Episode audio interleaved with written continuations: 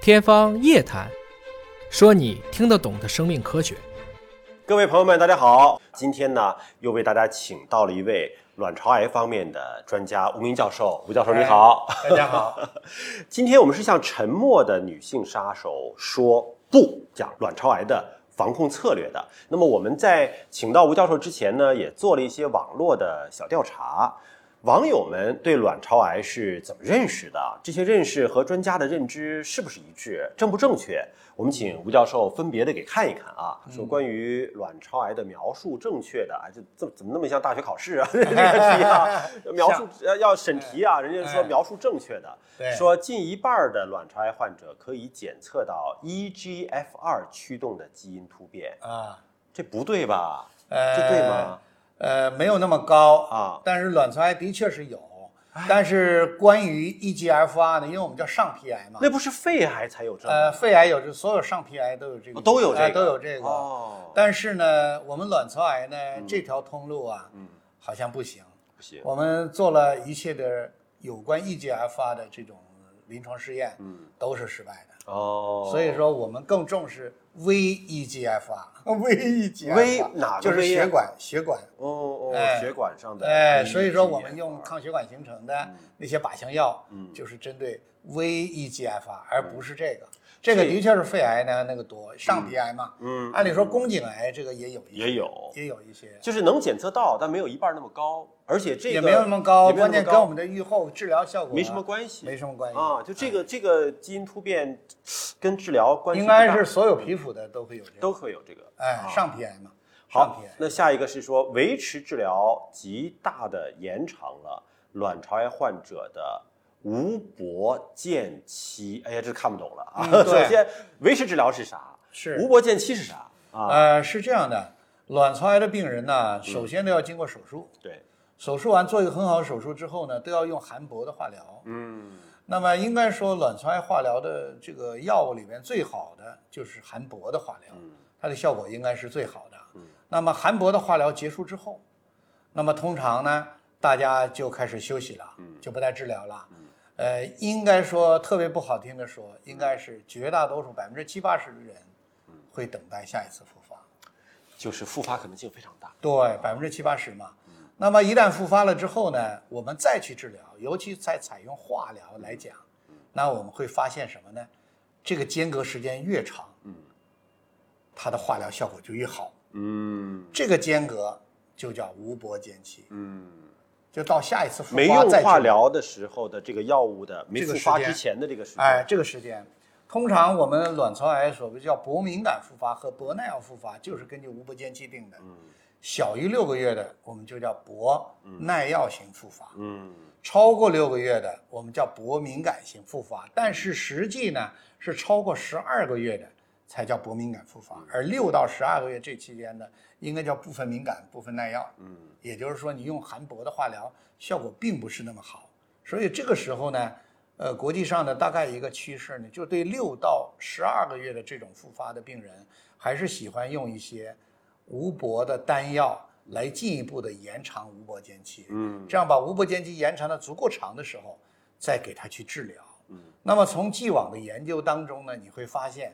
无铂间期跟化疗效果是相关的。比方说，如果你用这个无铂间期只有六个月的话，你要再使用铂，那它的有效率也就是二十左右。嗯嗯但是如果无铂间期能到了十二个月的话，那么在使用含铂的化疗的时候呢，它大概有效率能达到百分之四十左右。嗯如果无铂间期达到二十四个月，两年了，那么在打化疗的时候，含铂化疗的时候，它有效率能到六十。嗯如果到了三年了，三十六个月了，那么再打化疗的时候，它无铂间期啊，到三十六个月的时候，它的化疗的效果能接近百分之八十，那就是跟初治的时候，这个效果就差不太多了。这个间期越长，下一次化疗的效果果就越越好。没错，还有副反应也越轻。所以说，对于卵巢癌来讲呢，要再次治疗的话，我们无铂间期就特别重要。所以用什么办法把无铂间期给它拖长？嗯，这里边就有好多。最早呢，他们用化疗，不含铂的化疗，后来发现的确是延长了，但是病人的生活质量也因此下降了。之后呢，就现在有一个最有名的，就是用 PARP 抑制剂，嗯，也就是它不是化疗药。完了用它之后呢，一定程度上会推迟复发，嗯，就延长了无搏间期了。那么它呢越长，那么再使用化疗的效果就越好，所以这就达到目的了。应该说，卵巢癌最终总生存的提高，实际跟这个是有关系的。是有关系你的。要每次治疗都能延长，它再次治疗效果就好，再次治疗它的 CR 率就会提高，那么治疗的效果就会相应的改善。嗯，是这样的。所以维持治疗就是用不含铂的或者用 PAP 抑制剂对进行治疗，这个阶段就叫维持治疗了。这个维持治疗，对，实际维持治疗最主要的目的呢，就是延长无波间期。在之前我们没有 PAP 抑制的时候呢，我们都拿单药的化疗，也是化疗药物，但是化疗药是有毒性的，对，它的毒性一定要超过其他嗯的。所以说，你要在毒性当中度过，那么你再去治疗的时候，这个毒性有时候还没有消失嗯呢，那病人的承受就会很困难，嗯很困难。而下一个呢，卵巢癌的发病率虽然不高，但是病死率居女性肿瘤首位，这句话对吗？呃，这句话不对的，不，对啊，是女妇科肿瘤的首位，妇科肿瘤的哎首位，哎，就它是没有乳腺癌高，乳腺癌不算妇科肿瘤。这个在全世界范围内啊是这样哈、包括在美国，嗯，东部和西部都不太一样。 划分分类方法对不一样。嗯呃，西部，洛杉矶那边呃，洛杉矶这边呢是归外科，啊，归外科了，哎那就跟那咱们是一样，跟咱们们是是一样归到的胸外科的。等到东部呢，纽约那边归妇科了。归妇科了。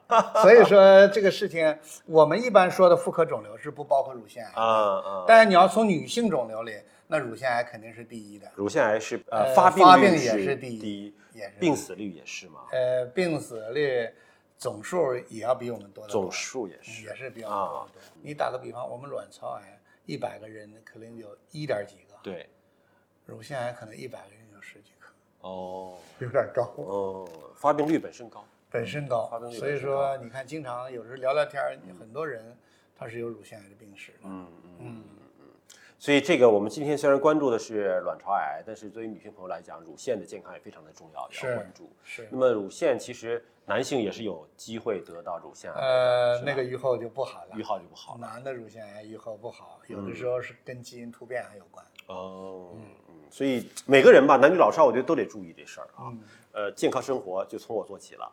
卵巢癌患者为什么确诊的时候就需要做 BRCA 基因的一个检测？